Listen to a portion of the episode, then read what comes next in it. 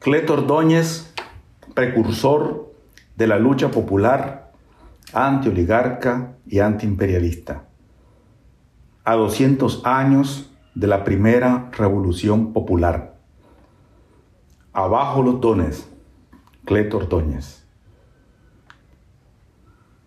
El 9 de octubre de 1822, hace 200 años, José Anacleto Ordóñez Bermúdez, nacido en Granada en 1738 y fallecido en San Salvador en 1839, conocido como Cleto Ordóñez, inició desde su origen social, con arraigo popular y visión liberal revolucionaria y unionista, al intentar tomarse el cuartel de Granada, la primera revolución popular, anti-oligarca y antiimperialista de la historia nacional.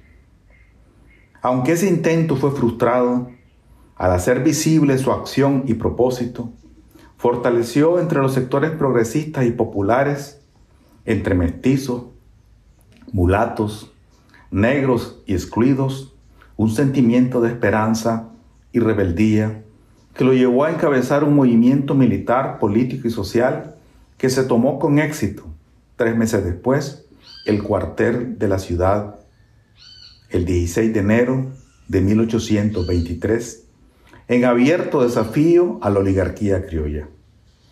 Depuso a las autoridades monárquicas y proclamó la formación de un gobierno republicano basado en la igualdad absoluta de todos los ciudadanos. Impulsó a partir de entonces, a pesar de las traiciones, una revolución, institucionalizando las demandas populares en la primera constitución del Estado de Nicaragua como parte de la República Federal de Centroamérica en abril de 1826. Aunque los cronistas de la historia nacional del siglo XIX y XX suelen llamar revolución a cualquier escaramuza, alzamiento, conflicto bélico, golpe de Estado o guerra civil ocurrido, y a los participantes los califican con ligereza de revolucionario, en realidad, durante estos dos siglos, por el impacto progresista del cambio impuesto, por la visión político-social transformadora, por la intensidad de las acciones desarrolladas, más allá de la duración en el tiempo, ha habido tres revoluciones. La primera es la revolución popular antioligarca y antiimperialista que lideró Cleto Ordóñez entre 1822 y 1826 para oponerse a la continuidad monárquica imperial derivada de la declaración con premura de la independencia en Guatemala, manteniendo las mismas autoridades de la corona y abriendo paso a la anexión al imperio mexicano.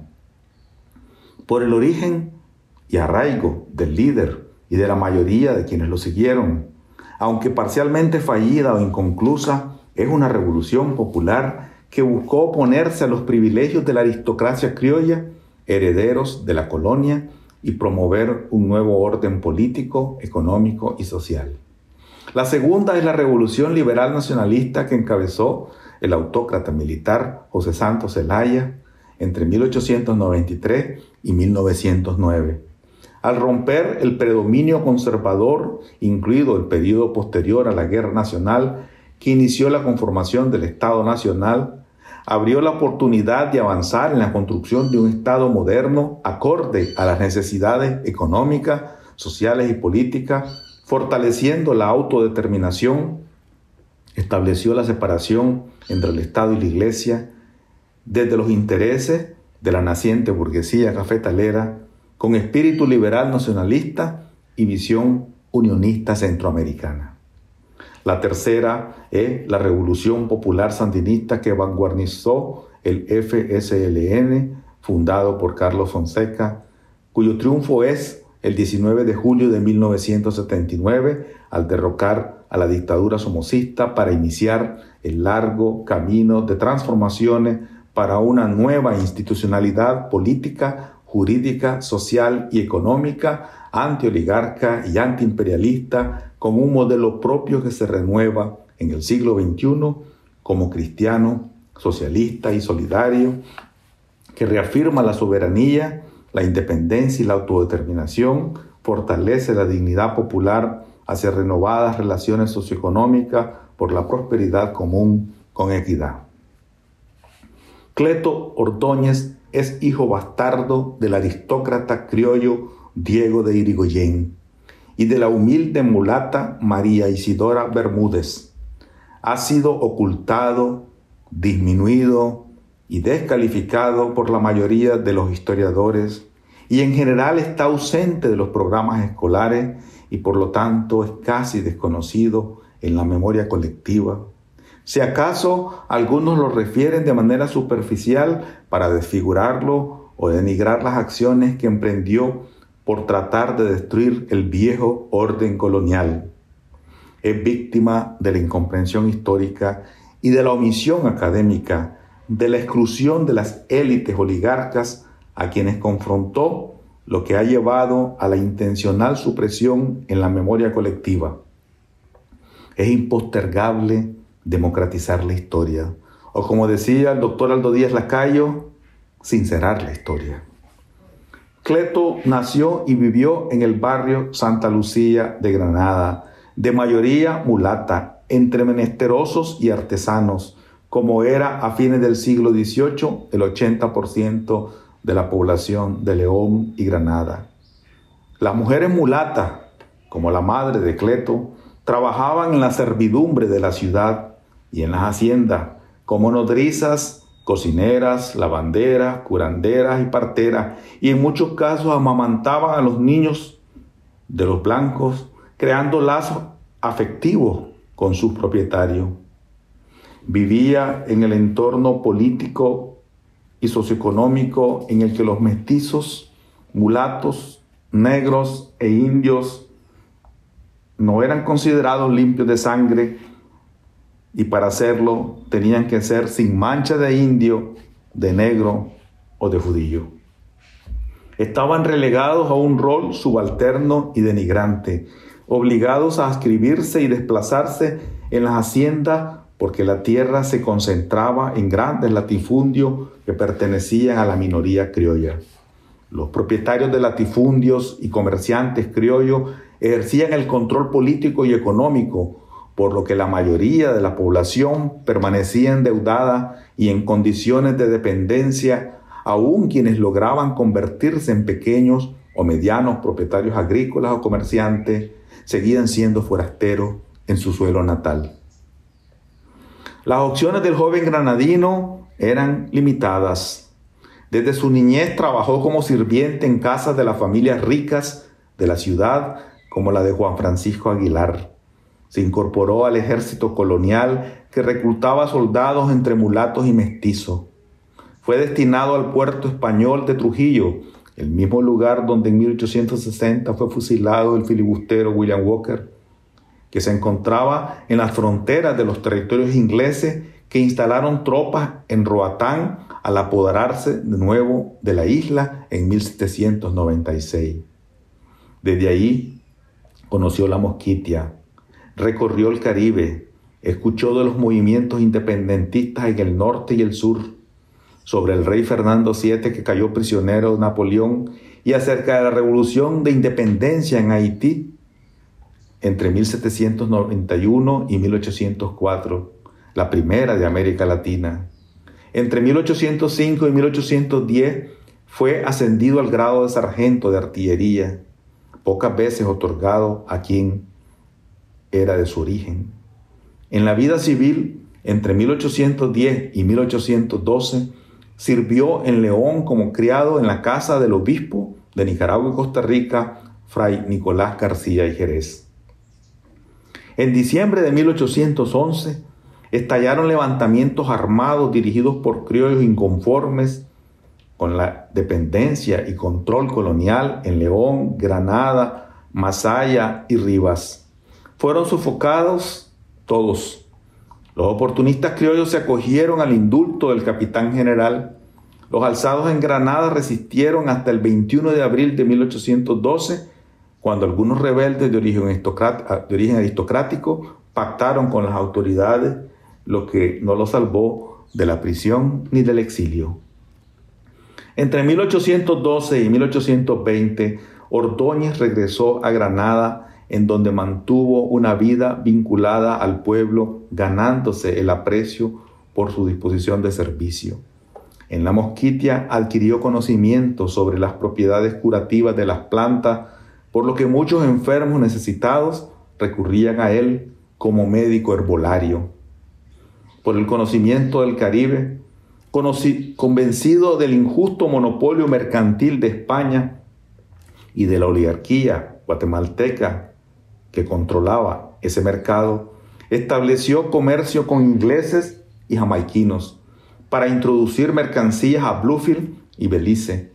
Como pequeño comerciante acumuló una pequeña fortuna y mayor roce social. En 1820 reingresó al ejército colonial en Granada bajo la orden de Crisanto Sacasa, asumió como sargento de las tropas granadinas durante el incierto periodo de 1821-1822 hasta que se sublevó.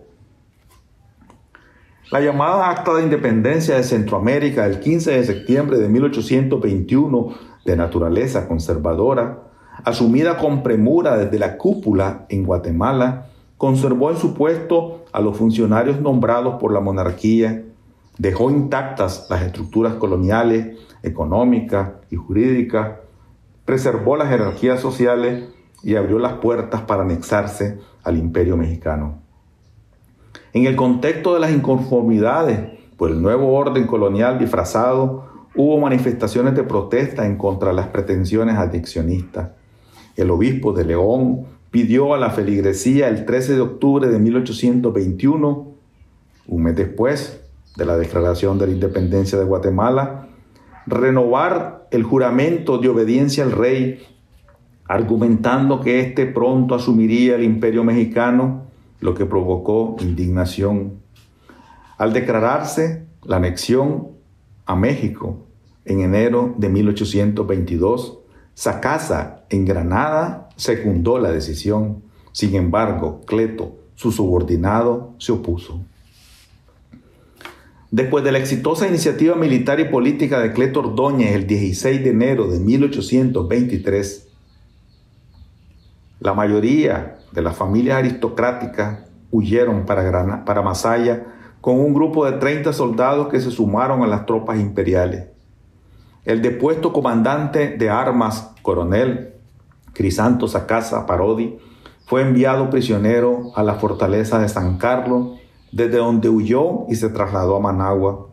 Por otro lado, indígenas de Monimbó y Driá se incorporaron a las fuerzas revolucionarias que controlaban Granada, con lo que la lucha, fortaleciendo su carácter, tuvo un efectivo componente indígena. El 13 de febrero de 1823, las tropas del brigadier Antonio González Arabia, ex gobernador de Nicaragua entre 1819 y 1820, fueron repelidas, a pesar de su superioridad, por la resistencia popular y la destreza del caudillo granadino. Ordóñez portaba un gorro frigio como símbolo de libertad, organizaba con habilidad la defensa, contagiaba de valor a los rebeldes y aunque las municiones se agotaban, se la ingenió para hacer creer al enemigo lo contrario. Enterró en la plaza cajas vacías, divulgó el rumor que contenían pólvora y que si el ejército imperial volvía, volaría la ciudad sobre ellos. Los imperialistas solicitaron refuerzos al ejército mexicano al mando del general Vicente Filísula. Pero el 19 de marzo, Iturbide, el emperador, abdicó derrumbándose el efímero imperio. Cleto Ordóñez se consolidó como caudillo popular. Logró unificar las voluntades políticas de León y Granada. Fue conformada una junta patriótica integrada por elementos progresistas de las clases medias y algunos criollos liberales que lo respaldaron. Abolió el derecho testamentario, así como los títulos, tratamientos y privilegios de la aristocracia criolla al grito, se acabaron los dones, contagió al pueblo con un sentimiento antinobiliario. Estaban rompiendo un paradigma de 300 años. repudiaron y se enfrentaron como nunca había ocurrido a los serviles autócratas. La gente iba por las calles arrancando de las fachadas de las casonas señoriales los escudos nobiliarios que simbolizaban el viejo orden oligarca y colonial. El primero de julio de 1823 fue proclamada la creación de la República Federal de Centroamérica y la independencia absoluta de sus pueblos. Según Díaz Lacayo, esta fue la verdadera independencia. En el concepto que hemos compartido de la independencia como proceso es la segunda independencia. El prócer independentista, doctor Pedro Molina, fue nombrado presidente del Supremo Poder Ejecutivo de la República Federal el 22 de julio de 1823 y escribió a Ordóñez lo siguiente. Mis ardientes deseos por el bien de la patria me inspiraron siempre el de corresponderme con los hombres beneméritos que como usted han trabajado por liberarla.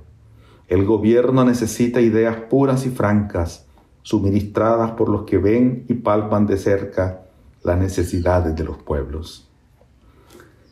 Las acciones de Cleto se generalizaron en Nicaragua y otras ciudades de Centroamérica. Afloraron las contradicciones sociales, y a mediados de 1824 las fuerzas populares controlaban León y Granada. La aristocracia criolla y los antiguos funcionarios peninsulares se concentraron, los de León en el Viejo y los de Granada en Managua, recién nombrada Leal Villa de Santiago de Managua, por decreto del rey Fernando VII en 1819 por haber mantenido fidelidad a la monarquía al no sublevarse como lo hicieron León, Granada y otras ciudades. Aquí, tanto en el Viejo como en Managua, crearon juntas gubernativas paralelas. La de Managua era presidida por el cura Policarpo Irigoyen, quien estuvo antes en Guatemala en el 23 con el obispo García y regresó en 1824 hasta su muerte en 1829 y que era hermano de padre de Cleto Ordóñez.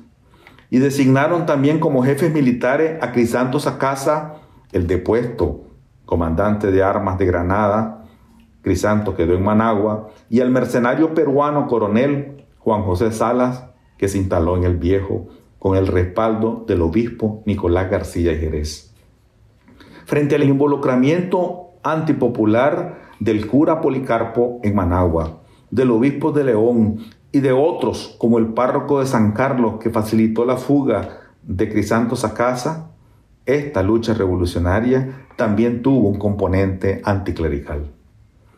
Sobre Cleto, ante su creciente popularidad se crearon mitos. Se convirtió en un ídolo del pueblo. La gente le decía general. Decían que poseía poderes sobrenaturales, que podía hacerse invisible, montar emboscadas sin ser detectado, que adivinaba los movimientos tácticos de su jefe.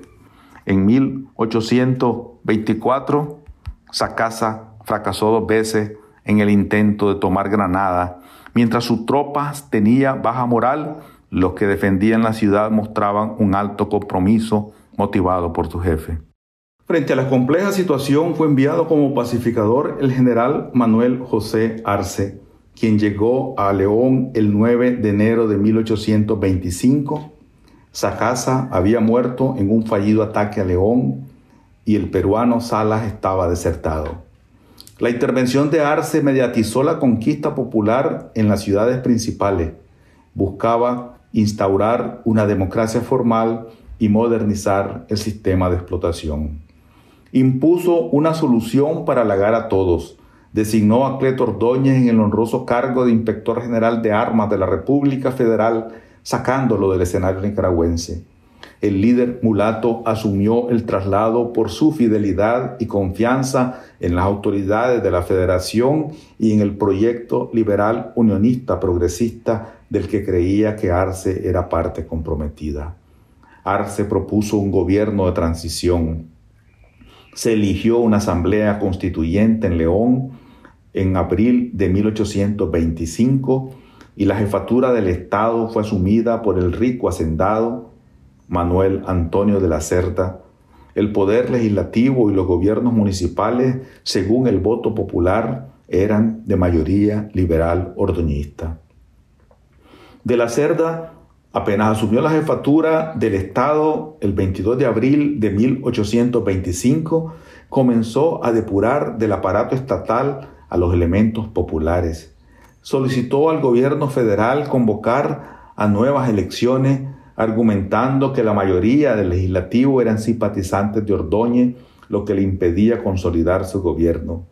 Tres días después, emitió un bando gubernamental para combatir lo que llamó libertinajes después de la independencia y estableció prácticas restrictivas y autoritarias características de la depuesta Inquisición. El gobierno de Centroamérica presidido desde abril de 1825 por el general Arce, rechazó la solicitud de elección de nuevos diputados y municipios, pero, para complacer a Cerda, aceleró el traslado de Ordóñez a Guatemala. Ello significó un reflujo del movimiento popular, a pesar que la Asamblea Legislativa continuaba siendo hegemonizada por la corriente revolucionaria, la que en noviembre de 1825 destituyó a De la Cerda por el abuso de poder y designó como encargado del gobierno al vicejefe de Estado Juan Argüello, primo del depuesto. La primera constitución política de Nicaragua en la Federación de Centroamérica, aprobada el 8 de abril de 1826 y promulgada el 22 del mismo mes, fue influenciada por Cleto Ordóñez, quien procuró institucionalizar las reivindicaciones de la lucha popular. A mediados de 1825, Ordóñez se estableció en Guatemala como inspector general de armas y continuó impulsando el proyecto federal para transformar la herencia colonial.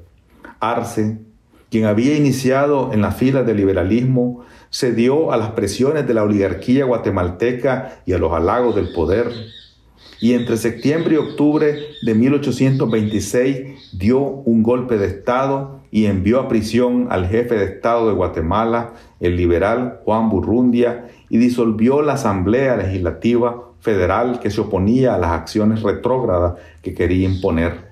La traición de Arce le ganó el desprecio de Cleto, quien desenmascaró su servilismo poniéndolo en ridículo en un banquete oficial al que no fue invitado para celebrar el aniversario de la independencia exclusivamente con la aristocracia. Cleto iba vestido de gran uniforme y con un cuadro de oficiales se dirigió al palacio.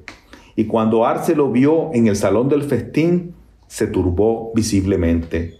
Ordóñez le dijo, no se inquiete, señor presidente, no vengo a su banquete, sino que, como inspector quiero ver en qué se gasta el dinero de la nación. Después de aquel incidente, Arcel lo encarceló en Guatemala. A inicio de 1827, Cleto logró fugarse de la prisión y se unió a los dirigentes liberales que emigraron a El Salvador, asumiendo como uno de los jefes del ejército federalista para luchar por la restitución de las autoridades arbitrariamente depuestas. El grupo armado, en desventaja numérica, fracasó en su primer intento de apoderarse de Guatemala, aunque Ordóñez demostró su heroísmo. Fue el único jefe militar que resistió en su posición hasta que un desperfecto de su principal pieza de artillería lo obligó a replegarse después de garantizar la retirada de las demás fuerzas. En septiembre de 1827, Ordóñez regresó a León procedente de El Salvador para tratar de salvar el sistema político de la anarquía. Asumió temporalmente como comandante de armas y expulsó del gobierno a Argüello el 14 de septiembre de 1827.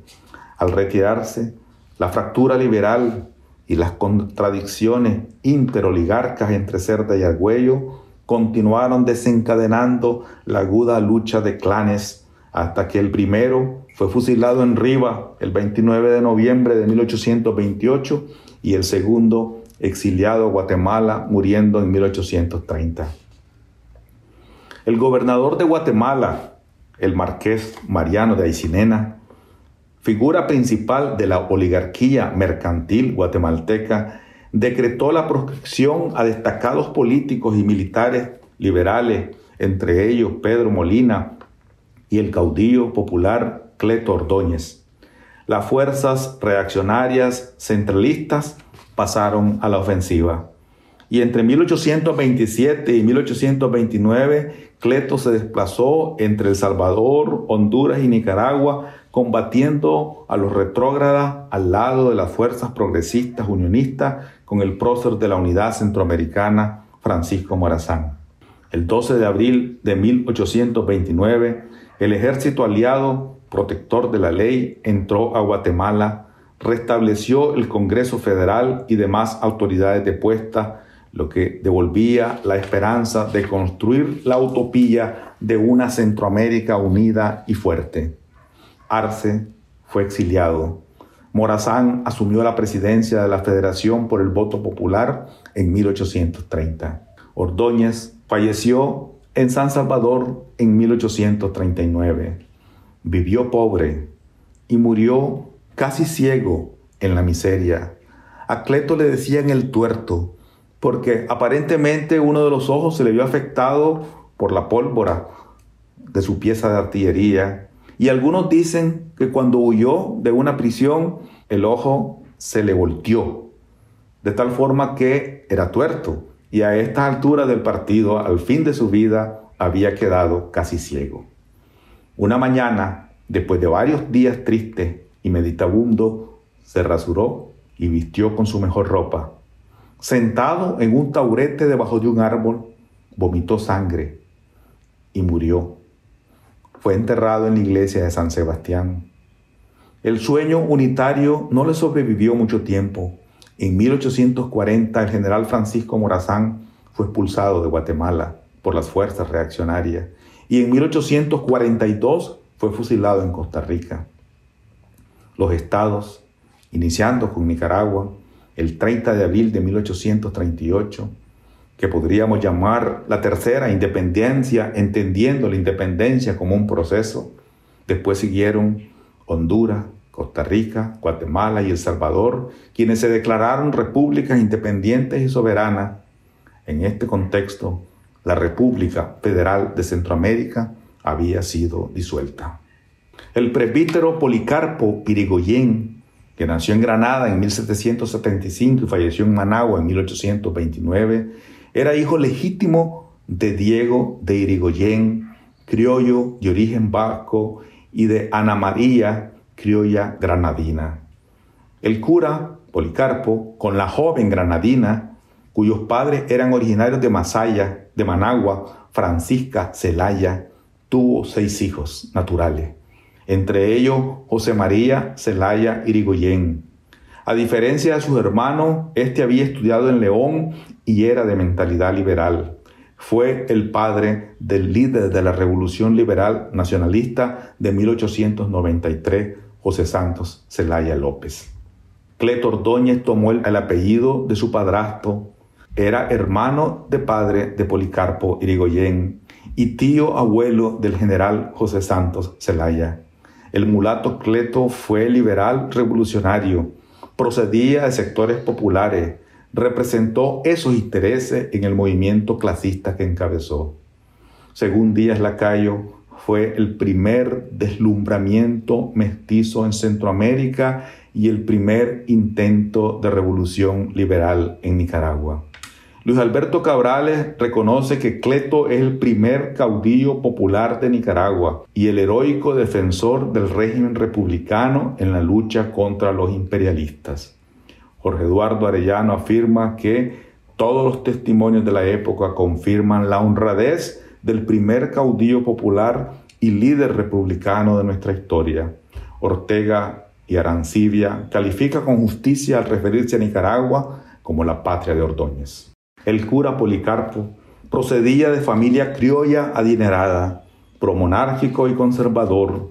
Su nieto, José Santos Zelaya, a pesar del vínculo sanguíneo directo, tuvo, además del liderazgo carismático del caudillo, desde su visión liberal y unionista, mayor proximidad ideológica a la lucha popular de Cleto, aunque representó a fines del siglo XIX, 70 años después de aquella victoriosa primera revolución popular antioligarca y antiimperialista 1823-1893, los intereses de la incipiente burguesía liberal cafetalera que demandaba nuevas relaciones sociopolíticas e institucionales más acordes a un Estado nacional moderno. Cleto, según lo describen, era pequeño de estatura, delgado, de color cobrizo miope. Algunos le decían el tuerto por el defecto del ojo derecho como resultado de una quemadura de pólvora cuando fue artillero. Su mal empeoró porque estando preso en un calabozo oscuro de Trujillo por un acto de rebeldía se fugó con apoyo de unos negros y la salida repentina al aire le produjo estrabismo. Era un muchacho de barrio marginal, tocaba la guitarra y cantaba, aunque no era letrado, componía décimas, era estudioso, tenía facilidad de palabra, era un orador natural de barricadas se le ha etiquetado para descalificarlo de populista, resentido social, demagogo, extremista, saqueador, promotor de violencia y anarquía. Para Diego Manuel Chamorro, la acción de Ordóñez, al decir abajo los dones, deja el primer movimiento demagógico de nuestro país. El liberal guatemalteco Alejandro Marure reconoce que era astuto y emprendedor, fue en realidad valiente, atrevido y osado. Coronel Urtecho, desde su posición originalmente conservadora, lo señala como vanidoso, histriónico y prototipo del mestizo bastardo. Tenía la cualidad de comunicarse con todos, incluso con las personas de las clases altas. Sabía ganarse el afecto. Carecía de ambición de poder. No aspiraba a acumular riquezas a pesar de su popularidad. Ordóñez no era un intelectual de la política. Su liberalismo, según Armando Zambrana, no era clásico, sino social. Tenía un talento natural, tuvo visión político-social adelantada a su tiempo. Como hijo de su pueblo, actuaba con instintiva convicción por su origen de clase y como testigo directo de las exclusiones, fue consciente de la simpatía popular y del afecto creciente que captaba, que su voz era escuchada, por lo que asumió con decisión consciente el liderazgo mediante la acción militar y política desde el compromiso social de cambio. Fue al inicio utilizado por Sacasa, pero fue capaz de percibir y rebelarse temprano contra las discriminaciones sociales y los privilegios aristócratas que representaba y que desde el poder político pretendían preservar. El proyecto revolucionario y popular que representaba Ordóñez no logró instaurarse.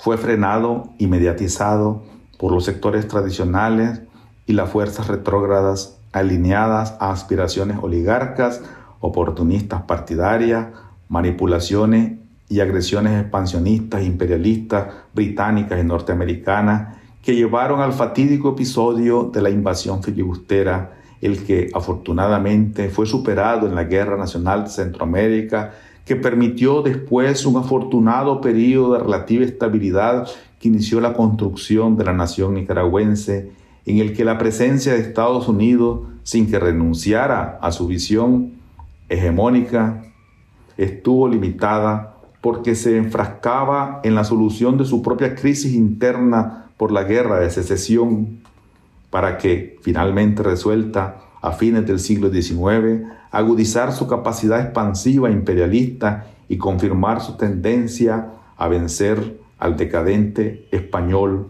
arrebatándole las últimas colonias. Aunque el movimiento que impulsó Ordóñez fue una revolución inconclusa que no pudo instalar en el poder a una nueva clase social, su lucha introdujo algunos cambios y evidenció la presencia de los intereses de los sectores populares y de los excluidos, sembró la semilla de las demandas transformadoras que no lograron institucionalizarse de manera sostenible, aunque algunas fueron asumidas. Se requiere recuperar su valiosa herencia en el imaginario colectivo. Su legado estuvo presente en la Revolución Liberal Nacionalista de 1893 y de manera actual profundizada en la Revolución Popular Sandinista de 1979. Con la Revolución Popular antioligarca y antiimperialista que encabezó Cleto Ordóñez, comenzó el largo, difícil y victorioso camino de la Revolución Nicaragüense.